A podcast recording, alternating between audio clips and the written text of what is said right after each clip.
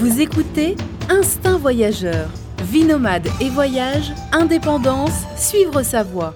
Avec Fabrice Dubesset, plusieurs fois par mois, des conseils, réflexions et interviews pour booster votre vie et oser le monde. Tout de suite, un nouvel épisode avec Fabrice. Bonjour à tous, bienvenue pour ce nouvel épisode du podcast Instinct Voyageur. Je suis toujours au festival Partir Autrement à Paris et euh, cette fois-ci je suis avec Nicolas. Bonjour Nicolas. Bonjour Fabrice. Alors Nicolas, il va nous parler de, son film et de son tour du monde qu'il a réalisé. Alors son film, son documentaire euh, s'intitule Microcrédit en 4L, le film. Et euh, comme son nom l'indique en partie, donc tu es parti il y a quelques années à deux avec un ami faire un tour du monde sur le thème donc du microcrédit et en 4L, c'est bien ça? Exactement, ouais. toutes ces choses-là, la 4L, le tour du monde et le microcrédit. Alors c'était un... Raconte un peu ton tour du monde. Combien de temps? Combien de pays? Euh, les... Le trajet un peu? Ouais. Alors, on, a, euh, on est parti avec euh, un ami d'enfance, un pote d'enfance qui s'appelle Mathieu. On est parti pendant un an euh, à travers 40 pays et 50 000 km. Et le tout le projet, c'était de se dire on va faire un tour du monde social, solidaire. Et on a réfléchi qu'est-ce qu'on pouvait faire. On a découvert le microcrédit comme levier de développement. Et du coup, on a levé de l'argent auprès de partenaires, qui sont des entreprises, des associations, notamment l'AFD, l'Agence française de développement. On a prêté cet argent euh, via des organismes de microcrédit internationaux avant de partir. On a prêté 25 000 euros. Mhm. Et ensuite, nous, on allait en 4L sur les routes du monde les rencontrer pour raconter leur histoire et comprendre comment fonctionne le microcrédit sur le terrain. Alors justement, est-ce que tu pourrais expliquer euh, ce qu'est le microcrédit pour ceux qui ne connaissent pas? Bien sûr. Alors le microcrédit, ce sont des, euh, des prêts qui nous nous paraissent peu élevés, donc ça, va de 100 à, à 1000 dollars, donc parfois moins de 100 dollars pour euh, des personnes qui sont exclues du système bancaire classique. en fait, les banques classiques ne veulent pas leur prêter de l'argent parce que euh, parce qu'elles sont, euh, sont trop à risque pour elles, c'est-à-dire qu'elles n'ont pas de caution, n'ont pas de papier d'identité, elles ne savent pas forcément lire et signer un contrat, et, du coup les banques ne veulent pas le faire, ne sont pas en mesure de le faire, ne sont pas capables de le faire. Et du coup il y a des, des mini-banques, des associations de microcrédit, on dit institutions de microfinance, IMF, qui se sont montées et qui euh, prêtent de l'argent à ces gens. Et en fait, la, particularité, c'est qu'elles passent beaucoup de temps euh, à, sélectionner les micro-entrepreneurs et après à les accompagner. Et c'est comme ça qu'elles arrivent, avec des populations qui sont euh, extrêmement mhm. pauvres, à avoir un excellent taux de remboursement qui mhm. frôle les 99%. Donc c'est assez important, bien sûr, il y a des disparités dans le mhm. monde, mais en moyenne, c'est 99%. Et ça, c'est grâce à la sélection du micro-entrepreneur. C'est-à-dire que quand le micro-entrepreneur veut un prêt, il va voir l'IMF avec un dossier et euh, l'agent de crédit étudie son mhm. dossier, il lui fait le prêt si jamais ça marche bien. parfois, ils vont même voir les voisins, si la personne n'est pas déjà endettée, si elle est fiable, etc. Et ensuite, pardon, il l'accompagne. L'accompagnement, ça passe par des formations, euh, que ce soit sur le business, sur la vie. Euh. Et tout un chacun peut, peut faire cela, non? Il y a des plateformes qui proposent cela, je crois, je ne sais plus le nom. Peut-être si tu t'en rappelles où tu peux, toi, moi, euh, participer, faire du microcrédit. Ouais, nous, c'était un de nos partenaires, s'appelle Baby Loan. Et donc, c'est, du crowdfunding pour euh, des projets euh, de microcrédit. Donc, le, plan, c'est de se dire, bah voilà, j'ai envie de, prêter à des micro-entrepreneurs. Et en fait, si la personne a besoin de 1000 euros, il y a plusieurs personnes qui vont se mettre ensemble pour prêter, pour prêter et mhm. souvent une femme, à cette femme pour faire ce projet-là dans tel pays. Et du coup, en fait, même avec, on peut même, si on n'a pas beaucoup d'argent à donner, genre 10, 20 euros, on peut quand même le mettre pour mmh. faire du microcrédit. et puis, euh, le but, c'est quand même de, récupérer sa mise avec un intérêt, normalement. Ouais, en, tant que particulier sur Babylone, euh, sur euh, non, ça c'est du, du taux. Mmh. Mais, mais, mais les institutions de microfinance, elles, elles fonctionnent, c'est une banque, donc elles prennent de mmh. l'argent avec un taux d'intérêt et elles le récupèrent. Et après, elles le reprêtent. D'accord. Alors pourquoi être parti sur un projet pour un tour du monde? Pourquoi euh, pas être mm. parti avec son sac à dos euh, comme la, font la plupart des gens? Pourquoi se s'emmerder, enfin s'embêter, j'allais dire s'emmerder, s'embêter avec un projet, etc. Avec tout ce que ça demande, mm. avec les euh, parce que tu perds de la liberté évidemment, forcément. Tu as des, as des retours à faire, surtout quand tu as des partenaires. Alors pourquoi pas être parti simplement avec un sac à dos? Je pense que c'est fait, c'est le fruit d'une longue réflexion qu'on a eue avec Mathieu. Avec Mathieu, en fait, on est amis depuis toujours. On a passé nos vacances ensemble. Et euh, à 18 ans, on avait un projet scout au Népal, où on allait monter des panneaux solaires dans une région isolée au Népal. Et c'est là qu'on s'est dit, euh, on faut vraiment qu'on fasse un grand voyage d'un an. Et au fur et à mesure, en fait, on, s'est dit qu'on était étudiants, on était tous les deux partis à 21 ans, et on s'est dit pourquoi pas en fait transformer ce voyage en un véritable projet, c'est-à-dire en, en faire quelque chose de quasi professionnel. Et, euh, et donc je pense que c'était parce qu'on s'est dit que on avait envie un peu de changer les choses autour de nous. On avait envie d'avoir un, un impact euh, tout petit, mais un, un petit impact à notre échelle. Et, euh, et d'en faire quelque chose d'un peu professionnel avec des partenaires. Où moi j'aurais dû faire un an de stage, j'ai fait un an de voyage.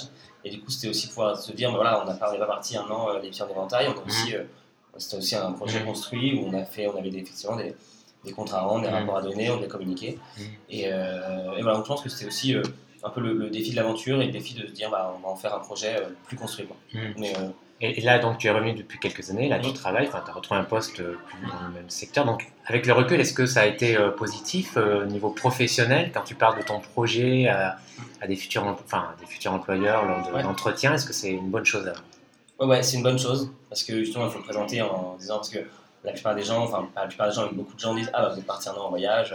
Mhm. Donc oui, mais derrière il y avait tout un projet, on a fait ça, ça, ça, on avait tel partenaire. Donc quand on l'explique bien, ça passe bien et ça passe d'autant mieux si euh, si la personne en face est sensible au voyage. Donc il y a des gens qui s'en fichent et c'est très bien. Oui, il ne faut pas le présenter comme un tour du monde. Non. Enfin, tu peux le présenter comme un tour du monde, mais il faut qu'en face, la personne comprenne un peu que derrière un voyage, c'est beaucoup d'organisation, beaucoup de préparation, et connaisse un peu et soit un peu sensible au voyage. Et moi, je suis tombé dans un poste où mon boss est comme ça, donc euh, c'est très bien. Hmm. Ouais, je pense que c'est un peu euh, à double tranchant. Soit le mec, euh, enfin bon, là je parle plutôt d'un tour du monde de quelqu'un qui part euh, pas forcément avec un projet Ouais. aussi construit que vous, mais euh, enfin moi en tout cas personnellement c'est mon vécu. Soit en effet c'est un peu à double tranchant. Soit la personne ça lui passe au-dessus et c'est même négatif, soit au contraire tu tombes sur une personne Mm. qui aime déjà le voyage et là c'est un truc positif. Ouais, exactement. Et moi, c'était positif. Et alors pour le trajet, pourquoi avoir choisi ces pays là C'est par rapport à votre projet spécifique? En fait, il y a plusieurs contraintes. Déjà, la contrainte de la voiture, donc qui à la fois est, superbe euh, en termes de liberté, moi j'adore, mais aussi très contraignant par rapport aux routes, aux frontières, etc. Donc les différentes contraintes, c'était euh, les frontières qu'on pouvait traverser au niveau géopolitique, euh, montagne, etc. Et les, pays dans lesquels on rencontrait des micro-entrepreneurs. Donc il y avait des pays dans lesquels on était obligé de passer, parce qu'on avait des micro-entrepreneurs qu'on avait soutenus là-bas et qu'on voulait voir. Et après, d'autres pays en termes de contraintes géopolitiques, par exemple, on a fait... on allait de France jusqu'en Iran et on avait nos visas pour le Pakistan, pour faire euh, Iran, Pakistan, Inde.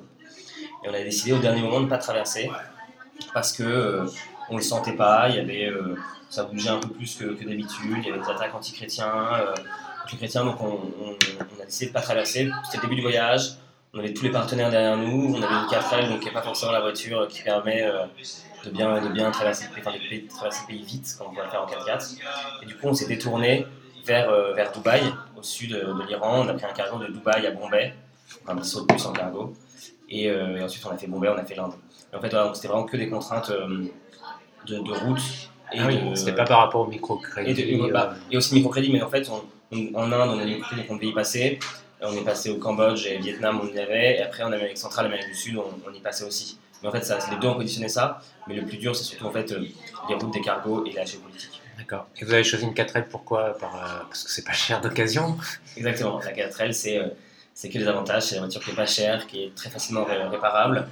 Et en fait, on s'est rendu compte, mais ça plus a posteriori que maintenant, que c'est vraiment le fil rouge du voyage. C'est la 4L. C'est comme ça que les gens se rappellent de nous. C'est comme ça que, euh, que nous, on communique pas mal, qu'on parle de la 4L. Et c'est quel- quelque chose qui a toujours été dans le voyage. Et, euh, et en plus, sur place, c'est c'est une voiture qui tire à la sympathie. Elle a une forme marrante, euh, elle est plein d'autocollants. Et puis elle, est, euh, elle a été exportée dans beaucoup de pays, par exemple en Amérique latine et en- Mm. par exemple en Colombie que je connais bien, il y en a plein. Ouais, en Colombie, ils l'appellent El Amigo Fiel, donc l'ami fidèle, parce que c'est des voitures qui sont incroyables. Ils avaient fait des moteurs exprès pour les montagnes colombiennes, donc plus puissants. En, en Asie, elle est peut-être pas trop présente. non? Non, pas trop en Asie. Mais euh, il y en a un peu au Mexique, on en a croisé au Mexique et euh, en Colombie, beaucoup en Afrique, bien sûr. Et, euh, et donc, ouais, on, on- on trouve partout, et même dans les pays où elle n'y est pas, par exemple en, en Inde, la mécanique est tellement facile Mm. qu'on n'a pas eu de problème pour la réparer quand on a eu des problèmes. Même maintenant, en fait, si tu veux, le gars qui veut partir en tour du monde en voiture, pourquoi pas prendre une 4L en fait Pour ces raisons, pour les mêmes raisons. Ah bah oui, on l'a fait il y a trois ans, c'est refaisable maintenant. hein. Ouais. Après, c'est, euh, enfin, nous, ce qu'on a adoré, c'est effectivement cette robustesse, cette simplicité. Les inconvénients, c'est que hum, on aurait bien aimé avoir une tente de toit. Et euh, ça pas possible. Avec une galerie, tu pouvais Ouais. pas. Non, c'était un peu trop compliqué, ça aurait été un peu trop chargé. Et après, après bah, y a un peu de soucis mécaniques, mais on l'a bien préparé. Et, euh, une remorque, tiens, une petite remorque. une petite remorque, ouais. Ouais, une petite caravane remorque, ouais. Donc là, c'était une 4L GTL de 86, c'est ça hein? Exactement. Ah, Moi, c'était ma première voiture. C'était une 4L GTL. Alors, je sais plus l'année 86, euh, peut-être 84, 85, mais euh, j'ai une affection particulière pour, pour les 4L, hein, parce que c'était ma première voiture sur les routes d'Ardèche. Et euh, à son âme, elle a rendu euh, l'âme. hein. Depuis quelques années, mais elle avait quand même 180 000 euh, au compteur. C'est pas mal, et c'est vrai que c'est une voiture, et le moteur est, est endurant en tout cas. Ouais. Et bah, en tout cas, et vous en avez fait quoi là justement? La 4L est, euh, donc elle appartient à Mathieu, c'est Mathieu qui l'a acheté en voyage. Elle est toujours chez lui, on s'en sert euh, régulièrement. On, a fait une expo photo à l'AFD euh, la semaine, non, il y, a, il y a un mois. Et du coup, on l'a amené à Paris, on l'a mis dans les locaux de l'AFD. Donc, euh, non, on s'en sert toujours. euh, on fait parfois des paris Rouen. On habite à Rouen avec Mathieu, deux. On fait souvent des paris Rouen ensemble et, euh, et on n'exclut pas de repartir en voyage un jour. Ah ouais, elle, elle- elle a passé le contrôle technique, ça va. Ah oui, elle passe le contrôle technique, elle est impeccable. Enfin là, je crois qu'elle l'a plus, mais elle va le passer bientôt. enfin, il n'y a pas de problème.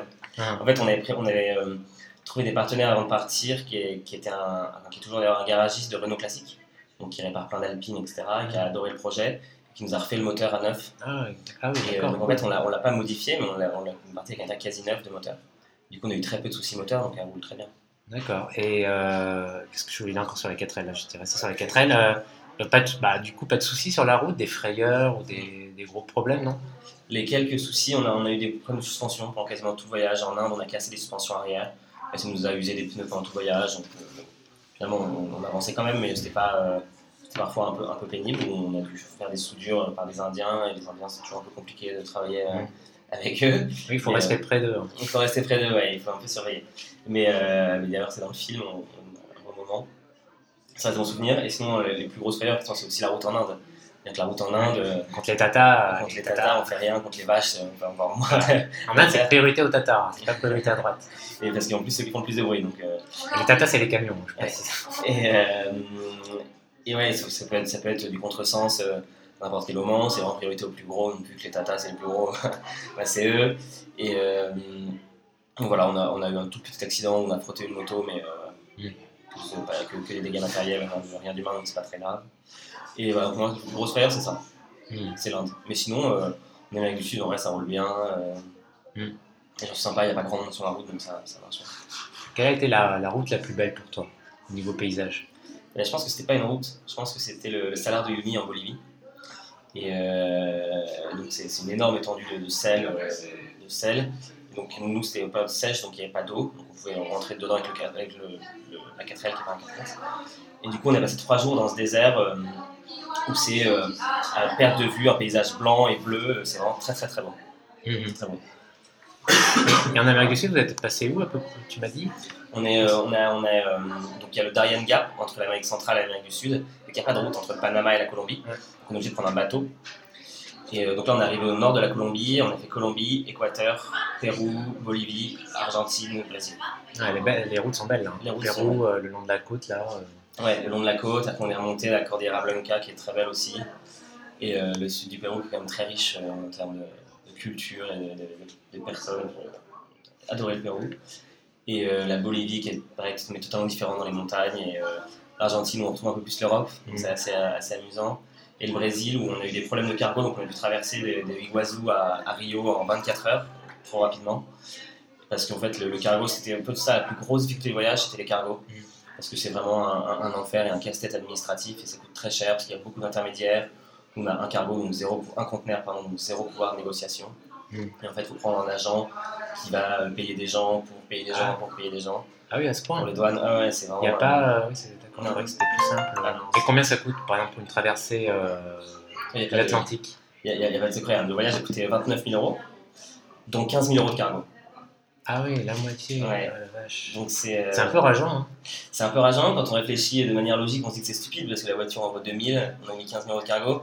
Mais après, c'était aussi le voyage, c'était notre, euh, notre choix et, euh, et on ne regrette absolument pas. Et par exemple, le cargo pour faire euh, Rio-Dakar, ça coûte euh, 1500 euros, 2000 euros.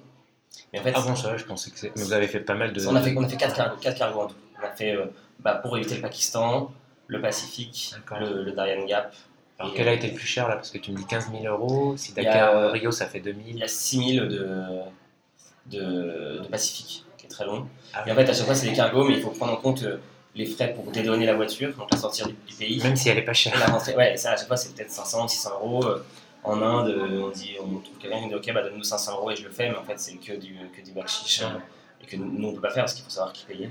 Bon, avec une 4L, ça, ça, ça passe mieux, mieux qu'avec une 4L, euh, enfin, mieux qu'avec un 4x4 euh, de luxe. Bah, on espère que ça a un peu attiré la sympathie. Déjà, c'est sûr que pendant tout voyage, on a bénéficié de la sympathie de cette voiture, euh, sur le poste frontière, auprès de la police, etc. On s'est même fait une fois arrêter, c'est en Europe de l'Est, on s'est fait arrêter pour excès de vitesse. Normalement, on regardait plus trop, on oublie un peu le code de la route pour excès de vitesse et on, se fait arrêter et Mathieu dit au policier qui nous arrête mais regardez la voiture, euh, on ne peut pas aller à 110 km avec ça, votre, votre machine a un problème. Et le, et le, monsieur dit, bah oui, c'est vrai, on va avoir un problème avec le radar, euh, ah. allez-y, euh, roulez, il a pas de... Vous n'avez pas emporté des bouteilles de vin Moi, je me rappelle, j'avais pas mal voyagé en voiture en Europe de l'Est jusqu'en Ukraine et on emportait à chaque fois des petites bouteilles de vin pas chères acheter à Lidl pour les policiers. Après, ils nous laissaient passer, ils étaient tout contents. Ah non, on a pas, Ça évitait pas mal d'amendes. Ok, on connaissait pas cette technique, effectivement. À 3 euros la, le, ah c'est rentable. Hein. le rouge de base à Lidl, c'est vachement rentable. Ok, non, on connaissait pas cette technique, mais la prochaine fois, ouais. Très bien. Et qu'est-ce que je voulais dire? Oui, alors on va un peu. On, a, on, tire vers la fin là. As tiré de, vous avez tiré de, de, ce voyage un documentaire et un livre. Ouais. Alors documentaire, c'est vous qui avez, euh, qui avez filmé. Vous n'êtes pas de, vous êtes autodidacte euh, là-dedans. Vous, avez, vous, mis, vous avez mis la main dans le cambouis quoi. Ouais. C'est Mathieu qui fait toute cette partie euh, photo et, film. Et donc il s'est acheté un bel appareil avant de partir. Il a fait des très belles photos. Et on a fait plein de, on a filmé plein de choses. Donc on avait une GoPro et l'appareil. On a, on filmait tout le temps. En fait, on n'a pas filmé en, en, se disant on va faire un film et on va le faire comme ça. Donc on est revenu avec des heures et des heures de rush dans tous les sens. Euh, et, notre premier projet à cœur, c'est de faire le livre. Parce qu'on avait, on avait, on avait des photos euh, belles. Et en fait, on est rentré, on s'est dit, bah voilà, et maintenant, euh, what's next Qu'est-ce qu'on fait? Et du coup, on a écrit ce livre. C'est un livre photo, donc il y a quelques articles. Et on a trouvé un éditeur qui s'appelle Magellan, avec Marc Wiltz, et qu'on remercie. Et, et, du on a fait ce, ce, livre. Ça prend toujours un peu de temps de faire, faire le livre, après la maquette, après l'édition. Le livre est sorti en novembre dernier donc c'était quand même deux ans après le retour. Et en fait, une fois que le livre était chez l'éditeur, euh, au printemps, euh, il, y a, il y a un, peu moins d'un an, on s'est dit, bah ok, euh, maintenant que le livre est lancé, qu'est-ce qu'on fait? On a des rushs, ça serait bête de ne pas faire un film. Et du coup, là, on a, on a fait totalement nous-mêmes, on n'est pas passé par un éditeur, enfin, comme un éditeur pour le, pour le livre. On a fait une campagne de crowdfunding auprès de notre communauté, on a récupéré 8000 euros auprès notamment d'un partenaire du microcrédit et, euh, qui nous ont. Euh, et du coup, là, on a, trouvé une, vidéaste indépendante qui a monté le film. Et euh, d'ailleurs, elle a fait un travail super parce qu'on lui a donné tous les rushs en disant voilà, on sait pas ce qu'on veut, on veut un film. on avait plein d'idées, mais on savait pas comment construire le truc. Et elle a tout regardé, elle a imaginé le film. Et elle l'a fait. Après, il y a tout le travail de post-production qui prend du temps parce qu'il y a le, son, les images, etc. Et on l'a sorti là en novembre. On a fait une sortie simultanée, livre et film. Et, et maintenant, du coup, là, on le projette en, festival, donc comme ici à partir autrement on en sera à Grand Bivouac euh, à Albertville. Et euh, voilà. Et c'est vraiment un chouette projet qu'on a euh, à côté de nos vies, enfin de nos études, de vies respectives. Mmh. Bah oui, parce que si vous l'aviez monté vous-même, ça aurait pris énormément de temps, hein, que les rushs. Si vous aviez pris des rushs pendant un an, c'est un boulot énorme. Ouais, et moi, je n'aurais pas eu les compétences. Enfin, je n'aurais pas pu monter le film. Il faut avoir le temps déjà. Il faut avoir le temps, et moi, j'avais pas eu la patience, j'ai pas le regard artiste. Un film, ça se réfléchit quand même en termes de d'intéresser le spectateur. Enfin, il y a plein de, de, de petites euh, de, compétences à savoir pour qu'un film soit pas ennuyeux. Et, euh, et ça, c'est pas évident. C'est un incentive. Donc, euh. Pour revenir là au microcrédit, quel a été le, votre, je sais pas, les, projets les plus sympathiques, les projets les plus mémorables que vous avez, vous avez trouvé, enfin rencontré, aidé plutôt? Il y a beaucoup de projets agricoles. Moi, j'aime bien, je, suis ingénieur agro et j'aime bien ce, secteur. Donc, de projets agricoles où en fait les les, les, de petits agriculteurs ont besoin d'argent pour acheter des intrants, acheter des engrais, acheter des semences, etc. Donc ça, c'est toujours des projets qui sont assez chouettes parce que c'est des gens qui bossent énormément, qui sont dehors, euh, mm. des animaux, euh, donc c'est vraiment bien. Et après, il y a des projets qui sont un peu plus, enfin c'est amusant, mais qui seraient un peu plus à la mode dans l'air du temps, c'est des études de recyclage. C'est-à-dire que c'est des gens en Inde qui vont euh, dans les décharges collecter ou qui rachètent des vieux frigos ou des, des vieux ordis et qui soit les réparent, soit les démontent pour revendre pièce par pièce. Donc ça, c'est vraiment l'économie circulaire et le, et enfin, on n'a rien inventé en Europe en faisant ça, c'est-à-dire qu'en Inde, ils le font depuis toujours et ils le font toujours. Et euh, c'est marrant de voir qu'ils le font aussi avec du microcrédit. Mhm. Mais est-ce que tu pourrais nous, présenter un petit projet, pas forcément dans les détails, mais un projet particulier euh, Et autre question, est-ce que bah, tu restes un peu en contact mhm. avec certains projets? Est-ce que tu suis un peu le déroulement de, certains projets? Peut-être pas tous En fait, c'était compliqué de rester en contact avec les micro-entrepreneurs parce qu'il y, a une grosse différence quand même entre nous et eux en termes de, vie. De, enfin, ils parlent pas forcément anglais, ils sont dans des zones très isolées. Et du coup, on, garde plutôt contact avec les institutions de microfinance qu'on a soutenues qu'avec les micro-entrepreneurs. Et des projets, ouais, il y a notamment en, Inde où euh, une jeune femme dont je ne me rappelle plus le prénom, mais qui, avait, était très jeune, qui avait 16-17 ans, et qui, avait déjà deux enfants, qui était à son deuxième microcrédit, et qui, euh, a ouvert, vu qu'elle n'avait pas de revenus, elle a ouvert avec son mari une petite boutique sur le bord de la route, donc comme il y en a beaucoup, beaucoup en Inde. Et en fait, il y a beaucoup de gens qui ont besoin de ça pour ouvrir la boutique pour acheter des stocks. Donc ils achètent tout ce qu'on peut trouver, donc il y a du thé, des petits bonbons, des cigarettes, etc. Et, euh, ce qui m'a marqué en fait, c'est qu'elle était très très jeune, elle avait genre 16-17 ans, elle avait deux enfants, et elle était à la fois très mature, c'est-à-dire qu'elle nous parlait de son business. Euh, comme un entrepreneur de 40 ans en France nous en parlerait, c'est qu'elle avait plein d'idées, elle disait bah voilà, euh, mm. prochaine étape c'est de rembourser un microcrédit, d'en prendre un autre, et après d'acheter des matériaux de deuxième main et de, et de les faire fonctionner. Et on la voit dans le, dans le film. D'accord. Mais oui, globalement, c'est difficile d'avoir d'avoir de maintenir le contact, d'avoir des retours. Mm. Ouais, ouais, c'est un peu compliqué parce que parce que finalement même les ONG microcrédit ont du mal parfois à avoir des retours du, terrain. Et nous, en fait, la différence c'est euh, en Amérique du Sud, c'est plus facile parce qu'on parle la même langue. Mais en Asie, c'est un peu compliqué. D'accord. Et dernière question, euh, si c'était à refaire, qu'est-ce que tu ferais, qu'est-ce que vous feriez différent, de différent? On, s'est posé la question dernièrement avec Mathieu et on n'a pas trouvé la réponse. Je pense qu'on ferait rien de ah bah, différent. C'est pas mal, c'est une, euh, une, bonne réponse au contraire. non, je pense qu'on ferait rien de différent. On réfléchissait, à chaque fois on se dit pour rigoler qu'on partirait avec quelqu'un d'autre, mais, euh, c'est pas vrai, on repartirait ensemble. Mais euh, non, non, je crois qu'on ferait tout pareil. Le, seul, et ça c'était un impondérable, c'est qu'on était quand même assez rapide comme voyage. C'était un an, donc c'était un peu rapide. Si on avait eu un an et demi, on aurait vraiment pu profiter beaucoup plus d'endroits. Mais bon, là, on s'est dit qu'on est jeune et on a découvert plein d'endroits dans lesquels on va, on va, y retourner. Là, on part au Ladakh dans, 10 jours avec Mathieu parce qu'on a bien aimé l'Inde. Mmh. Oui, parce que peut-être la frustration, c'est de passer rapidement dans certains endroits. Totalement. Il y a des pays qu'on a fait beaucoup trop rapidement. Euh, parfois, on a dû partir d'endroits alors qu'on était content d'y être. Mais on se disait, euh, voilà, c'est le jeu, euh, c'est un an et de toute façon, on a toute l'année pour revenir. Donc, mmh. Et depuis, vous faites quoi alors? Mathieu est, étudiant encore à, Sciences Po, il voyage euh, pas mal. Là, il est d'ailleurs, euh, je viens de l'avoir au téléphone, il est dans le sud de la Chine euh, avec son vélo. Il est bloqué à la frontière pakistanaise parce que c'est la fin du ramadan. Donc, ah. les aléas du voyage, ça, va, ça va quand même bien. Et, et, moi, je travaille dans une structure qui finance des projets agricoles. Et, et je, je, continue à voyager sur mes vacances. Et du coup, je rejoins au Ladakh la fin juillet. D'accord, pour euh, quelques semaines quoi. Ouais, pour trois semaines et on va faire de la, moto en montagne. Ah oui, bah, ouais, de manière vous êtes euh, inséparables hein, maintenant, après, un an, après un an. Euh, très bien. Et bah, vous, êtes, vous, êtes, vous, êtes, à Paris Ouais, je suis à Paris, Mathieu aussi en a N'hésitez pas à nous contacter si les auditeurs ont plein de questions à poser, on sera ravis d'y répondre et de prendre un café. Pour, en tout cas, je mettrai dans l'article le lien, euh, parce que vous avez un, site sur lequel on peut aussi trouver le, livre, c'est ça hein Oui, il y a un site. Et le documentaire, il bah, faut être au courant, il faut, il le voir dans un festival. il est sur, ah, le, site aussi. Oui, exact, tu peux l'acheter pour le télécharger, c'est ça hein Oui, il, est à, il est à 5 euros parce qu'en fait, le but, c'est pas de gagner de l'argent, mais en fait, le, on a financé le film avec une campagne de crowdfunding et on voulait pas mettre le film en libre téléchargement parce que c'était pas juste pour les, mmh. ceux qui avaient cru en nous au tout début. mais, mais, voilà, Donc, voilà, tout est trouvable, vous avez tout sur le site. D'accord, bah écoute, merci Nicolas d'avoir euh, euh, pris ton temps pour répondre à ces quelques questions et puis je te souhaite bonne route et plein de bonnes choses euh, pour la suite. Et puis bah, j'espère que ton, le documentaire va continuer à tourner dans les festivals, c'est aussi le but. Hein. Oui, bah, merci, on, on l'espère aussi. Merci beaucoup pour l'interview, Fabrice. De rien, avec plaisir. Ciao, ciao. À bientôt. Au revoir. Merci d'avoir suivi ce nouvel épisode du podcast Instinct Voyageur. N'hésitez pas à partager euh, et à donner euh, votre avis euh, sur iTunes. Et la prochaine fois, eh nous nous rendrons en Amazonie à la rencontre des tribus indigènes. Alors une petite annonce, j'en profite pour vous faire une petite annonce. En ce moment, je suis en France et à Paris.